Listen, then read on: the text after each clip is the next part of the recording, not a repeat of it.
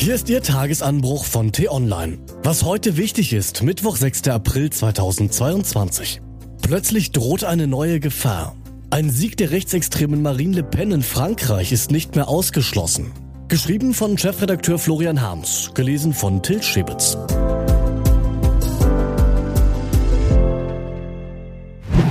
Was wäre, wenn? In Frankreich wird am Sonntag der Präsident gewählt und der Amtsinhaber Emmanuel Macron liegt vorn. Die Prognosen fallen so deutlich aus, dass man das Ergebnis des ersten Wahlgangs diesmal recht sicher vorhersagen kann. Macron wird aller Voraussicht nach den ersten Platz belegen. Die Rechtspopulistin Marine Le Pen den zweiten. Dem linken Hardliner Jean-Luc Mélenchon werden nur noch Chancen auf den dritten Platz eingeräumt, womit er aus dem Rennen wäre, genau wie die anderen inzwischen abgehängten Kandidaten. Zwei Wochen später steht dann die entscheidende Stichwahl an. Macron gegen Le Pen. Der Showdown also. Macron ist auch in dieser Stichwahl der Favorit. Allerdings nicht mehr so strahlend, wie er vor kurzem noch erschien.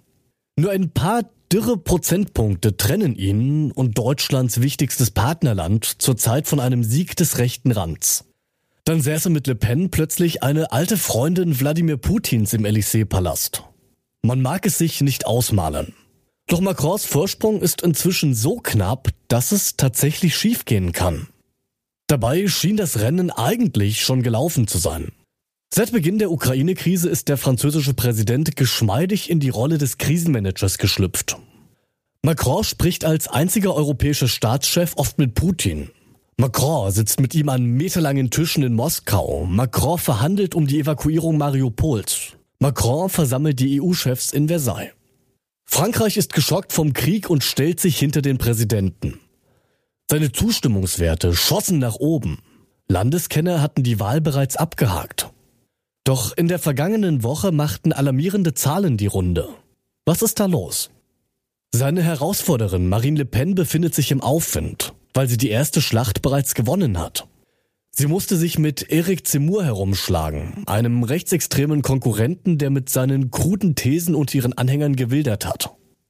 Le Pen hat ihn inzwischen in der Wählergunst erfolgreich überrundet und kann sich spätestens im zweiten Wahlgang auf die Stimmen seiner Anhänger verlassen. Zugleich profitiert sie davon, dass Zemmours Positionen Le Pen gemäßigt erscheinen lassen. Im Vergleich mit dem Hetzer wirkt selbst die Madame aus der führenden rechtsradikalen Familie Frankreichs so zahm, dass auch bürgerliche Wähler erwägen, das Kreuzchen bei ihr zu machen. Ungefähr ein Drittel der Franzosen stellt sich hinter Le Pen oder Zemmour. Der rechte Rand ist ganz schön breit, aber für eine Mehrheit reicht das nicht. Die entscheidende Unterstützung könnte ausgerechnet vom anderen Rand kommen, von ganz links. Bei rund 15 Prozent liegt der Linksaußenkandidat Mélenchon derzeit. Auch er war, wie Le Pen oder Zemmour, auf Putin immer gut zu sprechen. Raus aus der NATO will er. Von Waffenlieferungen an die Ukraine hält er nichts. Wenn er im ersten Wahlgang aus dem Rennen um das Präsidentenamt ausscheidet, könnte ein Teil seiner Anhänger sich auf die Seite Le Pens schlagen oder zumindest zu Hause bleiben beim zweiten Wahlgang.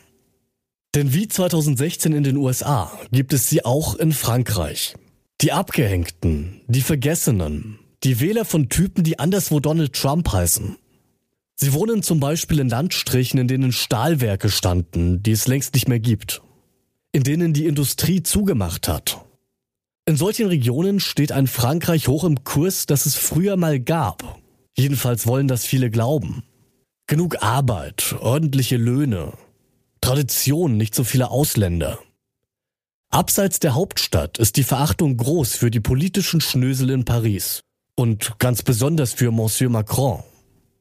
Gewiss, es ist Krieg in der Ukraine. Da muss man hinter dem Präsidenten zusammenstehen. Aber die Auswirkungen dieses Krieges kommen allmählich auch in Frankreich an. Das Einkaufen wird teurer, das Tanken auch. Es geht nicht länger nur um Putin, sondern auch um die sozialen Folgen und die Flaute im Portemonnaie. Ich möchte nicht schwarz malen. Nach aktueller Lage ist eine zweite Präsidentschaft Emmanuel Macrons das wahrscheinlichste Ergebnis der französischen Wahl. Ausgefeilte Modelle geben seinem Sieg eine Chance von bis zu 80 Prozent. Die Restwahrscheinlichkeit von 20 Prozent.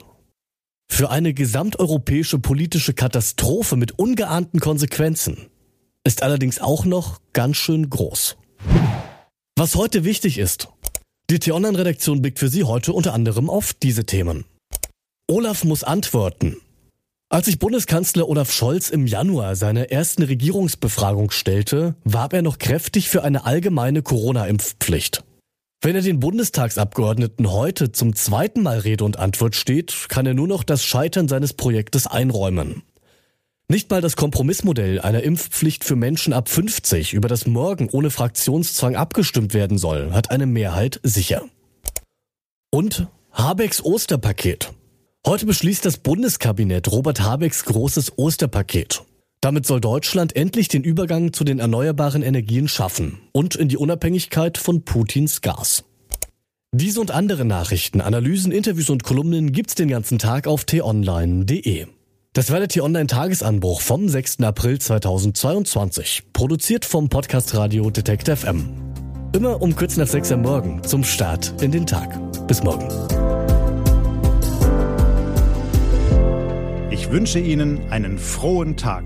Ihr Florian Harms.